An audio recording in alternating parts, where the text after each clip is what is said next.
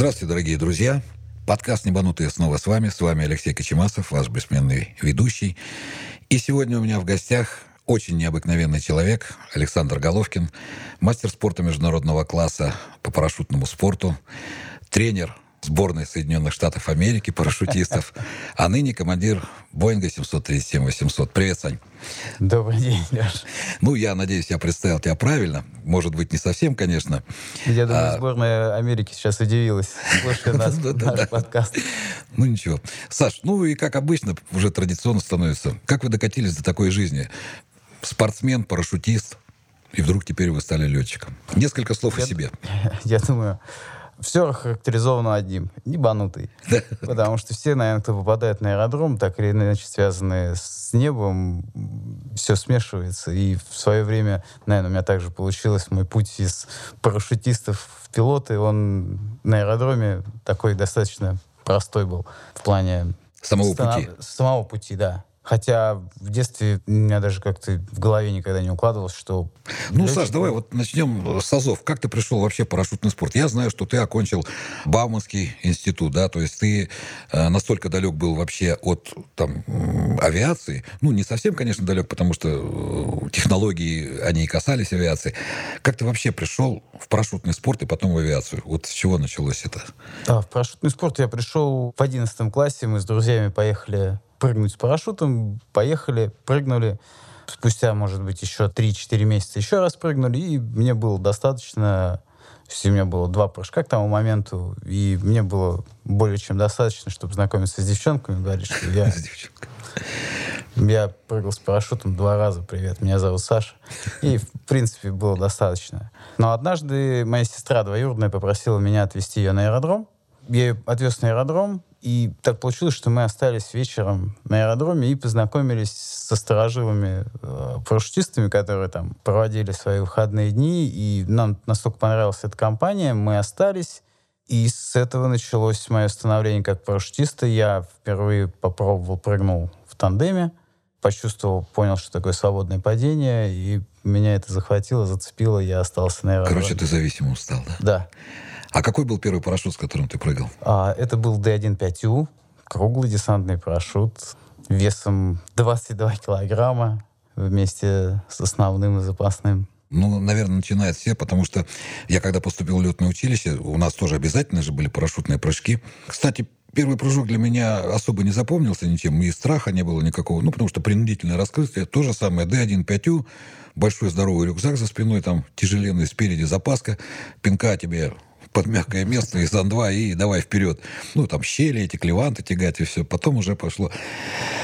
А дальше? То есть ты выполнил там 50 прыжков с D1 5U? Ну, то есть... Ну, не 50, я выполнил порядка 20-25 прыжков. И у меня появился допуск на парашют типа крыло, потому что я начинал э, еще по старой системе советской. Э, в принципе, в мире сейчас существует, ну, в России э, существует две программы как стать парашютистом, прыгающим с высоты 4 километра со своим парашютом. Это либо ты идешь через круглые парашюты, наращивая время свободного падения, начиная там от одной секунды и заканчивая там 25 секундами.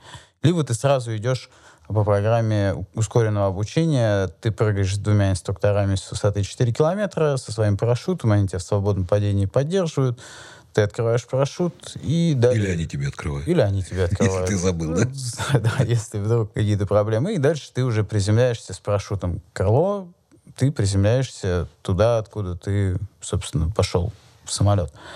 Когда я начинал 99 год, тогда программа ускоренного обучения практически не существовала, она только-только появлялась в России. И, соответственно, где-то на 25-м прыжке я получил допуск на крыло и я уже считался таким весьма быстро растущим спортсменом. А вот ну, в армии, ну так как я прыгал только в армии с парашютом, у меня было несколько таких прыжков, когда я ну, просто сам приходил в аэроклуб, да, и там прыгал за деньги, грубо говоря. Но нам в армии платили за это, за прыжки, потому что летчик-истребитель обязан был там в течение определенных там двух-трех месяцев все время поддерживать парашютную подготовку. То есть мы должны были, обязаны были выпустить, э, выполнить два прыжка. Но нам за это платили, потому что это как бы работа наша была.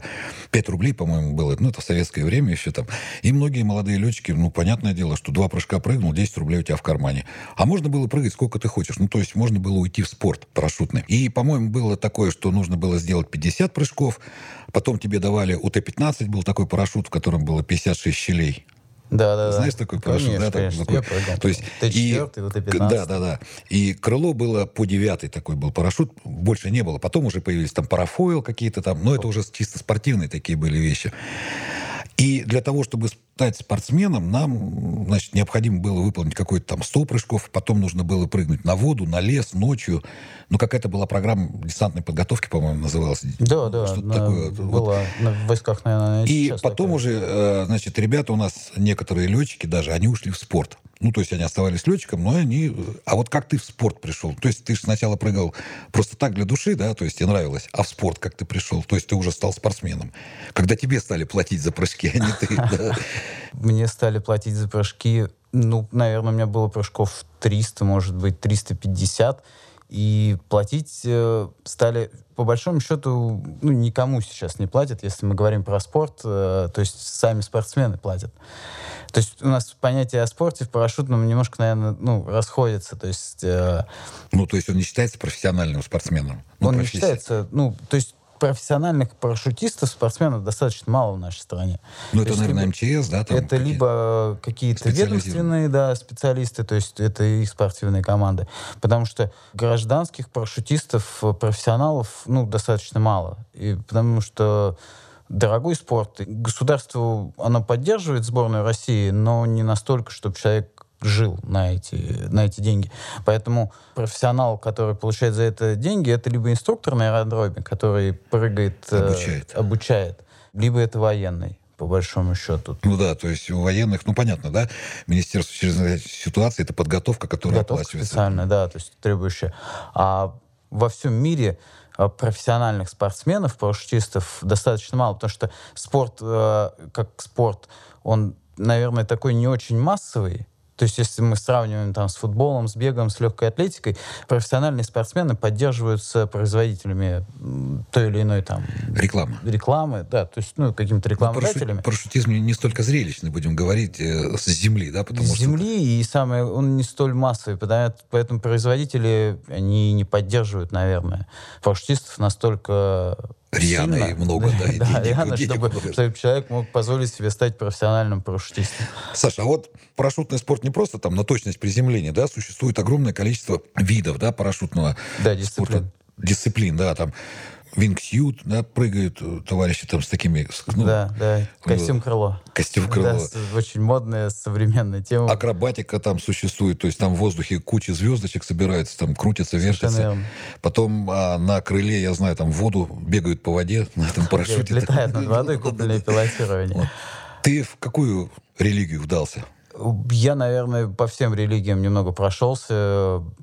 Прыгал в сборной по групповой акробатике, прыгал в сборной по купольному пилотированию, прыгал фрифлайт, это вниз головой, грубо говоря, к земле падать. То есть если обычные парашютисты там на начале обучения и какую-то там групповую акробатику как дисциплину прыгают животом вниз, то есть дисциплина фрифлай, это некий уже полет э, в трех плоскостях. Не в двух, не животом вниз, а уже вниз головой, там, сидя, стоя. Там, Творчество. Бок такое.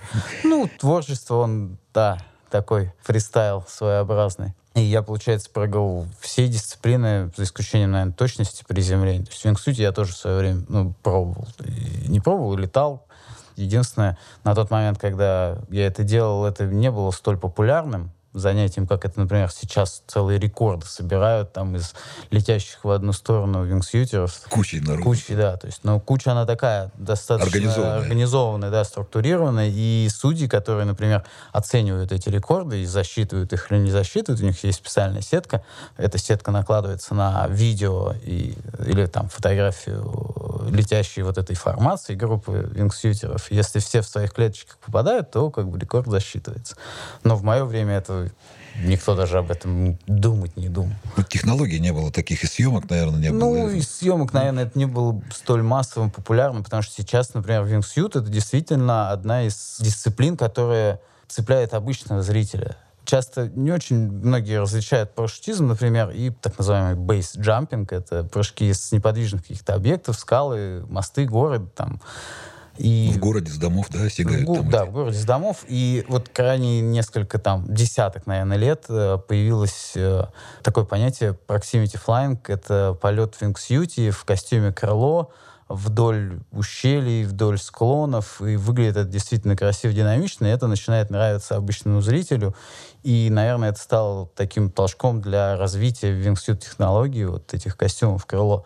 То есть люди начинают прыгать с парашютом для того, чтобы научиться летать в вингсьюте, для того, чтобы потом поехать куда-нибудь в горы и прыгать в этом костюме где-то в горах. И люди, я встречал таких людей, которые просто увидев там на YouTube где-то по телевизору какие-то съемки, вот так вот приходят э, ну, в парашютный спорт, в парашютные дисциплины, чтобы потом идти обратно в горы. А ты пробовал в горах или с дома откуда стегать? Нет. То есть ты поумнее, да? Будем говорить. Ну, просто я Часть моих друзей, наверное, обидится. Да нет, ну я... Тут вопрос-то стоит... Э, я почему так спросил, не в обиду вот этим ребятам, да, которые прыгают. У меня есть а, знакомый парень, который занимается бейсджампингом. Они прыгают вон с Москва-Сити, с этих домов. Ну, то есть ребята реально увлеченные. Но, честно сказать, я с ним говорил, и не раз я говорю, ты мне объясни, в чем вот, ну, с самолета я понимаю, да, прыгнуть. Хотя для меня, допустим, парашют, он меня настолько сильно не зацепил. Ну, может быть, потому что я стал прыгать тогда, когда я уже был летчиком. Вот, и как-то покидать исправный самолет с парашютом для меня это было противоестественно, понимаешь? И когда я вижу, когда человек с дома, он поднимается там на стоэтажный дом и оттуда прыг, ну, наверное, какая-то порция адреналина, конечно, нужна ему, да, но ведь это опасно. Мы сейчас говорим не о том, что какие человек получает эмоции. Безусловно, эмоции очень сильно положительные, они очень сильно заряжают. Но это очень опасно. Почему? Потому что лететь вдоль дома, да, там и потоки вот эти подсасывающие, все, и зацепиться можно за что угодно. Ну, а в горах я, тем более. Ну, зацепиться, да. Я думаю, большая опасность все-таки достаточно малая высота, не позволяющая... То есть у них же, те, кто прыгает бейс, у них нет запасного парашюта. У них есть только основной парашют. Если с ним что-то идет не так, или он открывается с какими-то доворотами, и у него времени нет, шансов, на, нет. шансов на запасной, даже если бы он был, у него практически нету. Ну вот, плюс, э, да, близко расположены какие-то препятствия здания — ну, я думаю, что если говорить про прыжки со зданий, да и в, в горах, это ограниченные площадки приземления. Ну, да. Многие проблемы именно из-за того, что некуда приземлиться. Или туда, куда надо приземлиться, она очень маленькая площадка, люди куда-то не долетают, в лес, там падают, ломают ноги. То есть большая проблема это именно... Приземление. Приземление, потому что вот если смотреть, я занимаюсь прыжками вот, 98 -го года, да, там бейс начали люди прыгать, ну, в 80-х годах, наверное, там впервые где-то в Штатах там люди прыгали. У них там бридж-дей, так называемый, ага. там один день все прыгают с одного большого моста там. И я вот смотрю по тенденциям, которые мы, если говорим про бейсджампинг, этап, когда люди сознательно затягивали момент открытия парашюта, то есть, грубо говоря, кто ниже откроется, он прошел. Я надеюсь, как бы прошел, потому что на этом бейсджамперы многих потеряли своих друзей. Сейчас как бы от этого, наверное, отошли, и... но проблема вот площадок приземления, она осталась. Она осталась. И даже, наверное, стало еще а, проблематичнее, потому что города застраиваются, да, куда-то. Да, совершенно верно. Если говорить про города, то это вот приземлиться действительно негде. И говорить про горы, там тоже, если сравнивать с аэродромом, аэродром безопаснее, потому что, во-первых, это большая поляна, куда ты можешь прилететь, приземлиться и потом дойти пешочком спокойно.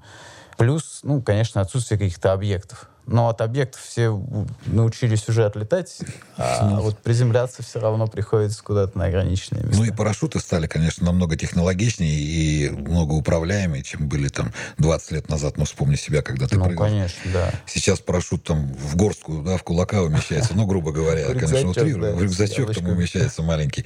И он весит не 22 а килограмма, там 2 килограмма, там 3 килограмма весит парашют весит. Ну, не 3, где-то в среднем, наверное, килограмм 7. 10 зависит. Ну, это с ранцем совсем. Ну, да, да, то есть как бы и основной, и запасной парашют, и ранец, и страхующий прибор.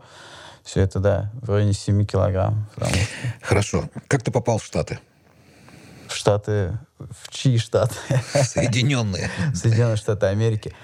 А в Штаты я попал благодаря сборной команде России по парашютному спорту. И я думаю, что больш... большую часть своих путешествий я совершил на данный момент именно со сборной командой. Мы постоянно ездили в зимнее время на сборы в разные страны. Мы ездили на соревнования. В Штатах мы много тренировались. Их страна позволяет, наверное, в любое время года прыгать. Там Южные Штаты, там мы были в Аризоне. Там зимой вполне комфортная погода для прыжков, для тренировки. Ты же много там попрыгал? Да, я с 2006 года езжу ну, ездил в Штаты до 2010 года постоянно, ну, а после этого чуть реже, но все равно иногда где недавно за самолетом. Не, ну это понятно. Ну вот, кстати, плавно переходя, да, к нашим баранам. То есть Александр Головкин, мастер спорта международного класса, прыгал, прыгал себе, потом стал уже там именитым спортсменом, собрал все золото в России. Я знаю, что тебя даже на некоторые соревнования теперь не пускают, потому что ты выигрываешь все время. Есть я такое. не специально, это они проигрывают. Это я я знаю такое, да. Стал ты уже с допуском инструктора, то есть ты имел право обучать, тренировать и все остальное прочее. И вдруг тебя потянуло в летчике. То есть ты решил самолет не покидать и все время летать. В каком возрасте тебя такая мысль посетила? Ну, возраст был уже приличный. Меня эта мысль посетила в ну, лет 26, наверное, 25 мне было. На самом деле, до этого возраста я был на 100% практически уверен в том, что летчиком надо родиться. То есть это нечто генетически заложено. Будете смеяться, но мне так, ну, мне так казалось. То есть э, летчиком надо, наверное, хотеть быть с момента, с первого дня рождения и там... До, до суммы этого. До, до летного училища, да. наверное. Ну, вот, и я был полностью уверен, что это некая каста неприкасаемых, неприкасаемых да. людей, которые каким-то чудесным образом им при рождении ну да, Бог наградил пером в одно То есть место, там есть роз, розовенькие, синенькие бирочки, а это бирочка летчик. Пил, ну, летчик, пилот. И я был полностью в этом уверен. Когда мне было 25 лет, я уже много прыгал, уже... Состоявшийся парашютист. Да, то есть уже такой. А, ряд моих друзей начали строить летную, летную карьеру. То есть там, где мы прыгали, они стали летать. Один, второй третий. Я потом, то есть они начали летать при мне, то есть были парашютисты, сели в кабину самолета, начали летать. А, учиться стали, учиться, да? да? то есть стали учиться, ну, в производственных условиях. Но это поскольку ДСАФ, там немножко система, а, то есть там сейчас нет такого летного училища военного или там гражданского. То есть раньше было воен... Э, летное училище ДСАФа в Калуге, если не ошибаюсь. Да. Но АУЦ. сейчас, но сейчас его уже нет. Раньше были еще АУЦы да, летные. учебные центры были, то да. Сейчас их... Придосав. Прида... Да. Придосав. Сейчас да. этого, я не знаю, практически нету. Я знаю, что есть э, пилотажные группы и есть э, учебные центры ДСАФа летные где-то у нас, ну, в регионах, в Сургуте, если я не ошибаюсь. Там, ну, это опять же, это частные такие... Наверное, частные, частные как да, организации. Да. А такого и, соответственно, вот мои друзья эти начали летать, учиться, и я увидел, что летать может каждый. Каждый. каждый да. И эта идея мне действительно не дала покоя. Еще один мой друг пригласил меня, я в свое время уехал в Новую Зеландию на полгода работать Вот так вот еще. Ну, было дело, да. Здесь как был кризис 2008 года. Ну, а Надо было куда-то да? ехать, ну, не зимовать, а ну, чем-то заниматься, потому что э, сборная команда, в которой я прыгал, к тому моменту мы остались без спонсора, и ни зарплат у нас не было, ни тренировок, то есть я был полностью предоставлен сам себе, и так мне повезло, меня позвали в Новую Зеландию, я уехал туда. И там я увидел бабульку, то есть, ну, там же много частной авиации. Ну, да я и увидел, посвободнее намного. Я увидел все. бабульку какую-то с дедулькой, которые пришли на аэродром, вдвоем расчехлили самолет, Цесну какую-то там 152-ю, там обошли, посмотрели, запустились и улетели. Я был в шоке.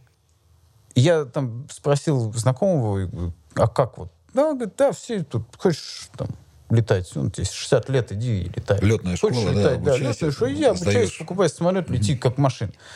Другой мой студент, которого я учил там в Новой Зеландии, он был, ну, американец с Аляски, почему-то в Новую Зеландию так попал. Ну, в общем. Ну, потому что холодно на Аляске, а в Новой Зеландии было Так вот, он говорит, э, у них прав меньше выдается на машину, то есть лицензии на водительское удостоверение меньше, чем летных лицензий. И это у них, ну, это необходимость. Там летают все. В Америке, в Австралии, вот везде, где я был, с кем бы я ни разговаривал, везде все летают. А в нашей стране, которая... Дорогая Росавиация, три, в три раза послушайте больше, наши подкасты, да, и сделайте да, выводы. в три раза больше, чем Да. любая другая страна. У нас, к сожалению, мы можем только ездить там железные дороги, да, обычные дороги, но мы не летаем.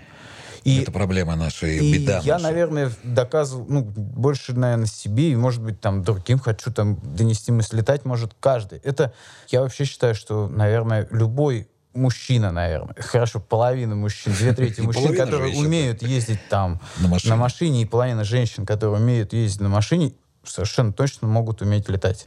Ну да, срок обучения будет, может быть, разный, немножко подходы другие. Но когда человек хочет и желание есть, ну, я как инструктор могу сказать, что нет необучаемых людей. Ну, мы не берем уж совсем ну там, да. какие-то Клинику. клинические, клинические да, случаи какие-то. Обучить можно любого. Самое главное, требуется от человека желание. И вот ты в 26 лет задумался о том, что ты хочешь стать летчиком. Да, да. И И продал все, как поется в той песне. продал картины и Да, дом. и дом. И на все деньги купил три года своей жизни в летном училище. Ну, как не купил, э, то есть я поехал, сдал экзамены, прошел медкомиссию. Какое училище, Саша? Бугуруслан. Нормально. Вот. Поступил в летное училище. Сейчас все уже живут там, наверное, в общежитии. Тогда нам сказали, ребята, хотите учиться, живите где хотите. А, ну снимайте жилье, да, это Снимайте ваша уже жилье, как бы, проблема. Да.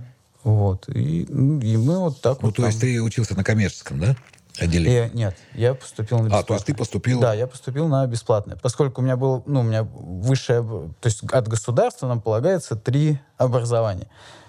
Среднее, Да, да, среднее специальное и высшее. То есть ты каждый можешь по разу воспользоваться, насколько я знаю. По...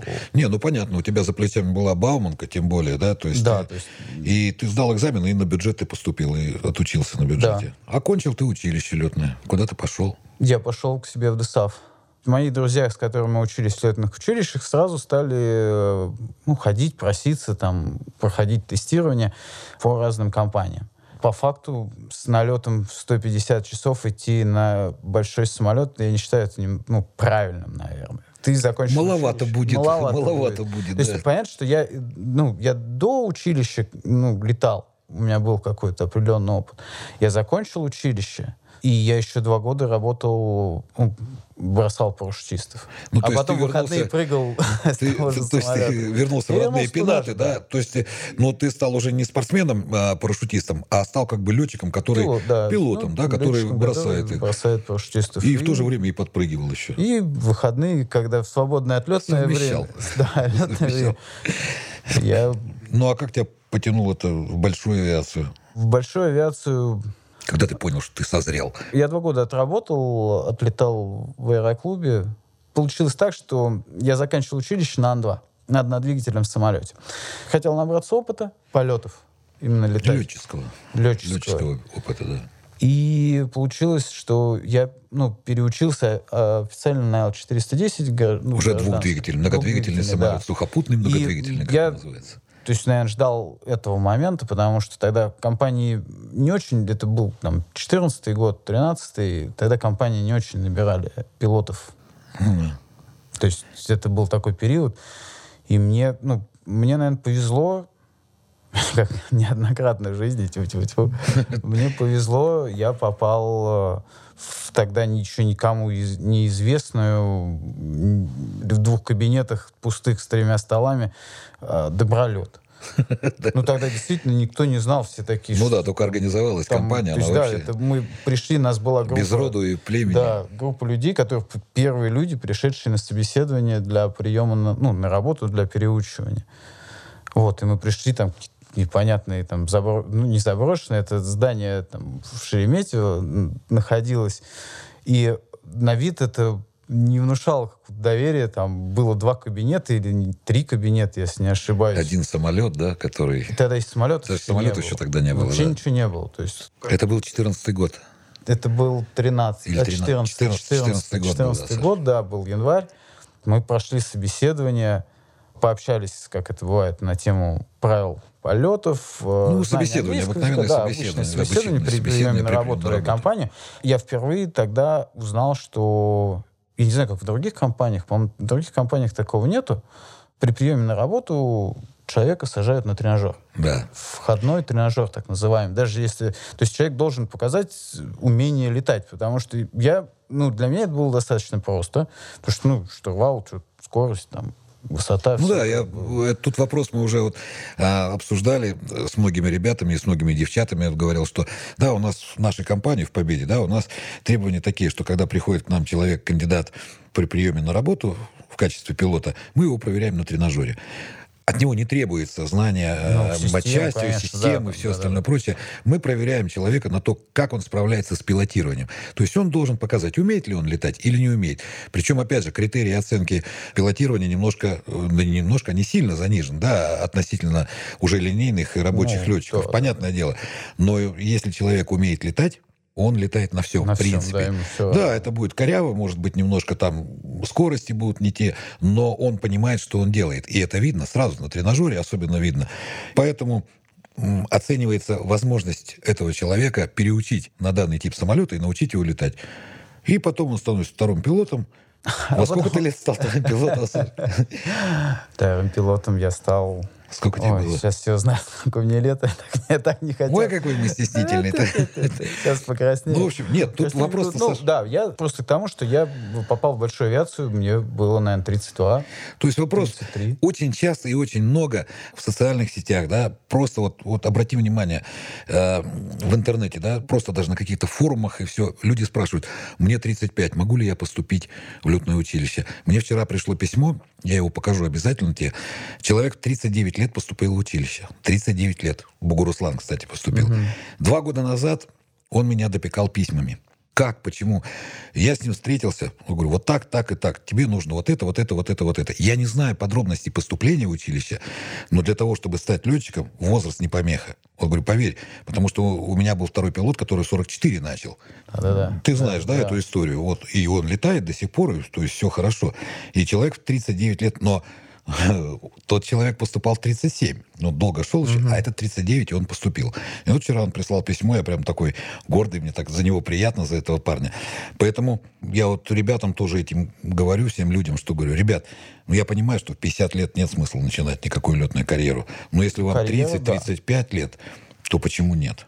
Да, наверное, правильно говорить про карьеру, да. А летать можно, мне кажется, Летать-то в любом. Ну, то есть любом. можно и в 60, и в 70, если тебе позволяет, глаза да, видят, здоровье, руки держат, да. да, как говорится, и ты можешь Съездишь спокойно пойти, получить для себя.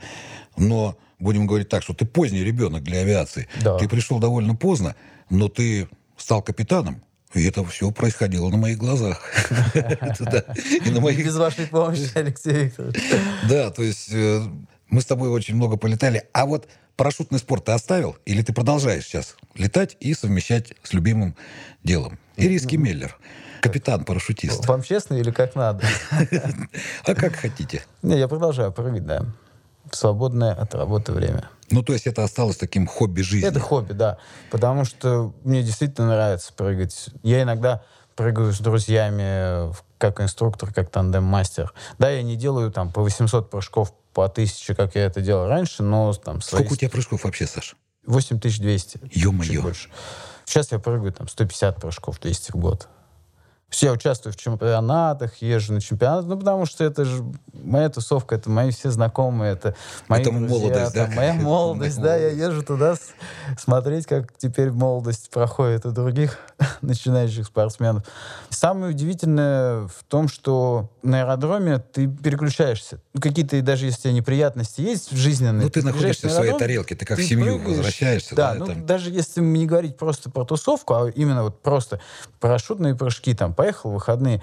И это не я один говорю, то есть это многие люди говорят, то есть те, кто приезжает на аэродром, у них какие-то проблемы, жизненные неурядицы, они отходят на второй план. То есть и вот эти вот там день-два, проведенные на аэродроме, прыгая с парашютом, они прям человека немножко очищают. И заряжают, От, да? И там? заряжают, и у человека там он всю следующую неделю, там следующие пять дней, он там работает, вспоминает о тех днях, которые он там провел на аэродроме. И это действительно многие говорят, потому что прям переключает. Саша, у тебя были особые случаи в парашютном спорте? Ну, особые случаи в полете с парашютом. Особенные, особые Отцепки случаи. там, да, да бывают, конечно. там запутывания 12, всякие. 12 отцепок у меня. Сколько? 12. Ё-моё. Ну, поскольку я прыгаю на парашютах сейчас и уже достаточно давно прыгаю на парашютах высокоскоростных, ну, они очень требовательные к, к открытию и очень быстро не позволяют времени, закрутившись, не дают тебе практически времени раскрутиться, исправить этот отказ.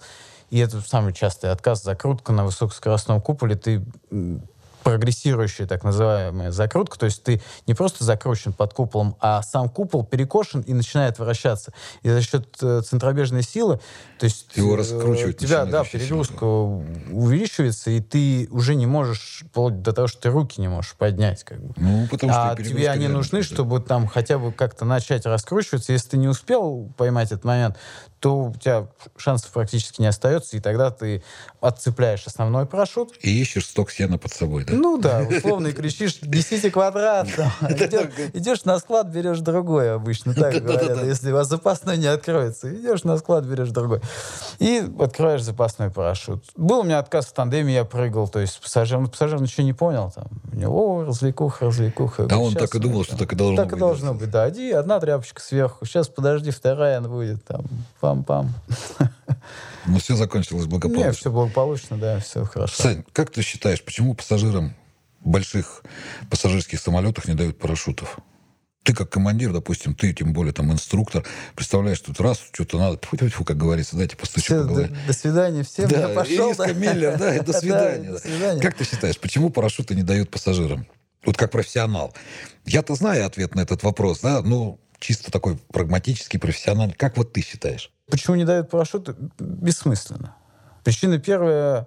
Его невозможно ни- никто- применить. Его невозможно применить, во-первых, на этих высотах, на этих самолетах и этими людьми. То есть добровольно кто-то там, скажи, мы сейчас или ты прыгаешь, или мы разобьемся, половина останется в самолете. Надеясь на то, что не, не разобьется. Ну, по большому Ну, командир счету. должен подать пример, А да? всех вилами к двери загонять, там, оденьте парашют и выпрыгивайте отсюда. Ну, тоже. То есть а, шансов на то, что полет при каких-то обстоятельствах аварийной ситуации завершится благополучно, больше, чем шансов, э, что все выпрыгнут, останутся живы, ничего не переломают. Я думаю, что исключительно поэтому. Ну да, естественно, потому что применить парашют а, в пассажирском самолете фактически Не- невозможно. невозможно, просто-напросто. Потому что огромное количество аварий инцидентов, я имею в виду, что не в самом количестве, да, а вот из всех тех произошедших, которые, они происходят вблизи Земли. Вблизи Земли. Взлет посадка. Потому да. что там, что на 10, на 12 километрах мы летим, да, у нас времени вагона, и с нами ничего не Ничего не случается. Мы летим и случается, летим. Ну, пресловутый случай, да, посадка в кукурузе. Взлетел, а отказ двигателя, куда прыгать? Кто, когда? С крякнуть, да, 50 не успеешь, метров, за да, 50 там. метров никуда ты не применишь. Поэтому это, конечно, просто-напросто утопия, да, Утопия, применения не- пассажиров. да, не практически. То есть даже иногда вот действительно же смотришь же в интернете какие-то показывают э, и обсуждают, наверное, всерьез спасательные капсулы с Да, парашютом, глупость, да. отстегивающие. Из высоко летящего самолета у него шансов приземлиться по-человечески нормально даже с двумя отказавшими двигателями У него больше, конечно, чем если в эта капсула с каким-то парашютом куда-то там. выбросил. Самое главное, что действительно большинство отказов происходит вблизи Земли. И шансов выпрыгнуть даже всем в этой капсуле просто никаких. А вот скажи, вот поменялось у тебя отношение, возвращаясь к самому началу нашего разговора, когда я сказал, что меня вот парашютный спорт не зацепил как спорт. Не, мне нравилось прыгать.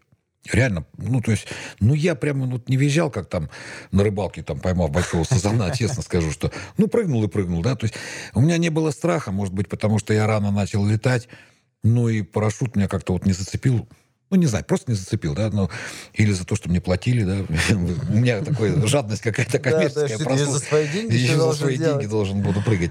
А ведь огромное количество людей приходят в парашютный, ну, не спорт, а просто прыгают с парашютом. Я знаю очень большое количество девчонок, мальчишек, которые, раз прыгнув, они туда погружаются, их засасывает эта тряпочная резина, да, как это трясина. Тряпочная авиация, да. Сейчас где можно попрыгать? И кому можно вообще прыгать? А, Вот есть такие сейчас у нас? Ну, места, конечно, есть в Подмосковье, есть несколько аэроклубов, там, где, например, я прыгаю, там аэроград Коломна, мой дом родной, где я провожу большую часть выходного дня. Там можно прыгнуть в тандеме. Есть еще ряд аэродромов, там Большой Грозлово. Э, да, там тоже, тоже можно известный аэродром. Кто-то хочет, может найти из Ну, то есть в интернете можно просто набрать? Да, просто набрать в интернете дроп-зону, с парашютом, да? да, и минимум три места найдется в Подмосковье, где можно прыгать. А кому можно? Вот э, возраст, допустим, ну, там пришел к тебе... С 14 лет в тандеме, пожалуйста, с разрешения родителей, то есть, ну, это должен быть родитель, угу. он должен приехать с ребенком, заполняются документы, подписываются, то есть родители не против, позволяют, да, и все, можно прыгать ну и самостоятельно прыгать с 18 лет все могут. Ну, то есть Иногда, обучить, там, пройти программу лет, да, в зависимости бывает как бы. Курса. А вот скажи, вот у меня там, ну, за 100 с лишним прыжков тоже там каких-то... Я могу приехать и сказать, вот я такой-то, здрасте, я Лешка Чемасов, я хочу... Вот я раньше прыгал, можно мне прыгнуть с парашютом? Ну, нужна книжка парашютная. А, то есть я должен предъявить, да, я то, что ну, конечно, свои привести. На слово, на слово конечно, джентльмены верят друг другу, тем не менее... Не в этой игре, да? Да, не в этой игре.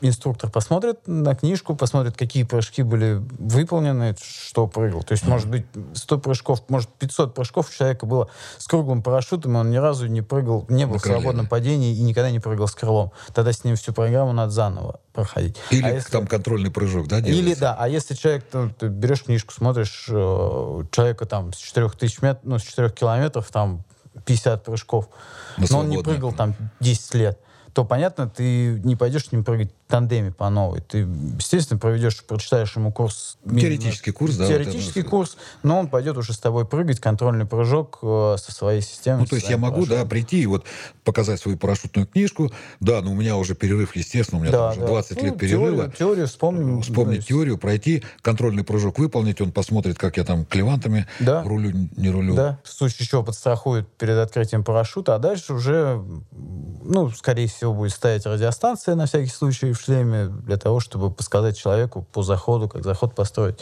Пожалуйста. Саш, скажи, а вот девушек много прыгает с парашютом. Помню, фильм еще был советский, парашютисты назывался. Угу. Там играли, вот как там целая команда, все. Но я знаю много девчонок, которые просто приходят и прыгают в тандеме. А вот их много приходит именно просто попрыгать так вот. Жаль, раньше больше было. Сейчас, к сожалению, поменьше. Я думаю, процентов 30 девчонок э, на аэродроме. То есть, ну, прыгающих девчонок, которые... Ты думаешь, связано? Прыгают. Финансовая составляющая или... Я думаю, все-таки... Ну, финансовая это отчасти, да, тоже. Я думаю, девочки... Другие забл- интересы появились. Да, другие интересы, наверное, считают, что парашютный спорт это все-таки какая-то мужская, брутальная, такая экстремальная. А девочки там, они на земле, как бы им хорошо. Романтизма нету, да, для них теперь стал. Другие интересы, наверное. Другие интересы, да, другие развлечения. Ну и не все, наверное, не все решаются. Для того, чтобы начать, надо попробовать. А не все решаются попробовать даже. Может быть, связано... мальчики, мальчики в этом смысле как-то более смелее, что ли, иногда себя ведут. Может быть, меньше стало рекламы, что вот э, может, с этим связано, потому что многие-многие очень не знают. Меня тоже сейчас спрашивают, скажите, где можно прыгнуть с парашютом? То есть, ну, ну в интернете наберите, где можно прыгнуть с парашютом, mm-hmm. да? Раньше, мне кажется, тоже действительно было, что больше вот этого рекламировалось, что там и освещалось, там ну, по телевизору может быть, показывали. На, в общей массе информации которые, и развлечений, которые сейчас существуют, даже если взять Москву, я вот ну, тоже задумывался над уменьшением количества прыгающих людей. Потому что 20 лет назад, 10 лет назад и сейчас это разные времена. Там 20 лет назад, кроме как купить бутылку водки там, ну, я условно говорю, в магазине, единственным на, там, на весь район, и сесть на лавочке Ночью, вечером, не было. И тут где-то раз выскакивает парашютный спорт. Естественно, все едут туда. Там 10 лет назад стали появляться какие-то развлечения ну, в городе или ближе к городу, менее, например, затратные, и не надо так долго ехать там на дорогу, тратить время. Люди стали переключаться. Сейчас в городе, я даже в этом году впервые там попробовал покататься за катером на, на доске, понял, что это тоже интересное. Интересное, интересное развлечение такое, и не такое дорогое, к сожалению. Ну, к счастью, к сожалению, не знаю, в сравнении с парашютным спортом. Потому что сейчас цена прыжка выросла за 20 лет в десятки раз. Я да. начинал прыгать, был место в самолете стоило 100 рублей. Сейчас место в самолете стоит 1650 рублей. Там, и это ну, совершенно точно не предел. Ну, это закономерно, потому что подорожание топлива и всего ресурса, да, и ресурс техники. налоги, аренда этих площадей, где находятся клубы, дроп-зоны и все остальное, ну, это все ясно. И, то есть конечно, доступность, конечно, падает. Саша, а вот сейчас последнее время, ну не последнее время, примерно лет 7-8 уже начали очень сильно развиваться аэротрубы. Да. Их много стало развиваться, э, в смысле а, строиться, строиться, там, да. строиться. Ты пробовал в трубе? Да, я много, много пробовал в трубе, я так думаю. Достаточное количество Потому раз. Даже сейчас я... парашютисты тренируются в этих трубах, да? да? это уже Помогает. изначально это и был как тренажер для парашютистов. Он стал развлечением чуть попозже, когда это стало индустрией юридически, наверное, он скоро станет отдельным видом спорта. Сейчас он относится к парашютным прыжкам, mm-hmm. то есть к парашютному спорту, но он станет отдельно, потому что это очень популярная занятие, дисциплина, занятие. Такая, да? Потому что, более того, скажу, что это, к сожалению, уже свершившийся факт, но вот, например, год назад все надеялись на то, что Олимпийских играх 24 года, которые пройдут во Франции, в качестве экспериментального вида должна была быть аэродинамическая труба. труба. И это решение принимали весной, к сожалению... Отклонили. Отклонили, да. да и, может быть, там, когда-нибудь в 28 году. То есть это действительно красиво, динамично, интересно. Ну, выделено в отдельную дисциплину теперь не только как подготовка парашютистов, да. космонавтов а и всех, именно... а просто в отдельный именно вид отдельный, спорта. Да, да, вид спорта. Да, сейчас же много всяких интересных таких видов. Кайты, да, вот эти змеи, там, на которых Кайты, летают. Змеи. Вообще сейчас Очень много, много чем если, заниматься. Да, если не сидеть на диване да, там, да, да. дома и не смотреть телевизор, то можно а слушать подкасты, да? очень... А слушать, слушать подкасты, подкасты и потом. Ехать, да, да. И да. вдохновленный этим ехать на аэродром, прыгать или летать, то... Сань, к сожалению, время подходит к концу. Ну и последний тебе вопрос, такой уже ставший закономерным. Airbus или Боинг? Боинг. Войну. Не раздумывая. Да, не раздумывая. Не раздумывая. Спасибо огромное. Спасибо большое. Был очень рад тебя снова увидеть. Ну, мы с тобой скоро увидимся в другом месте, да, в кабине. А я с вами прощаюсь, дорогие мои друзья. С вами, напомню, был подкаст «Небанутые», ваш летчик Леха. До скорых встреч.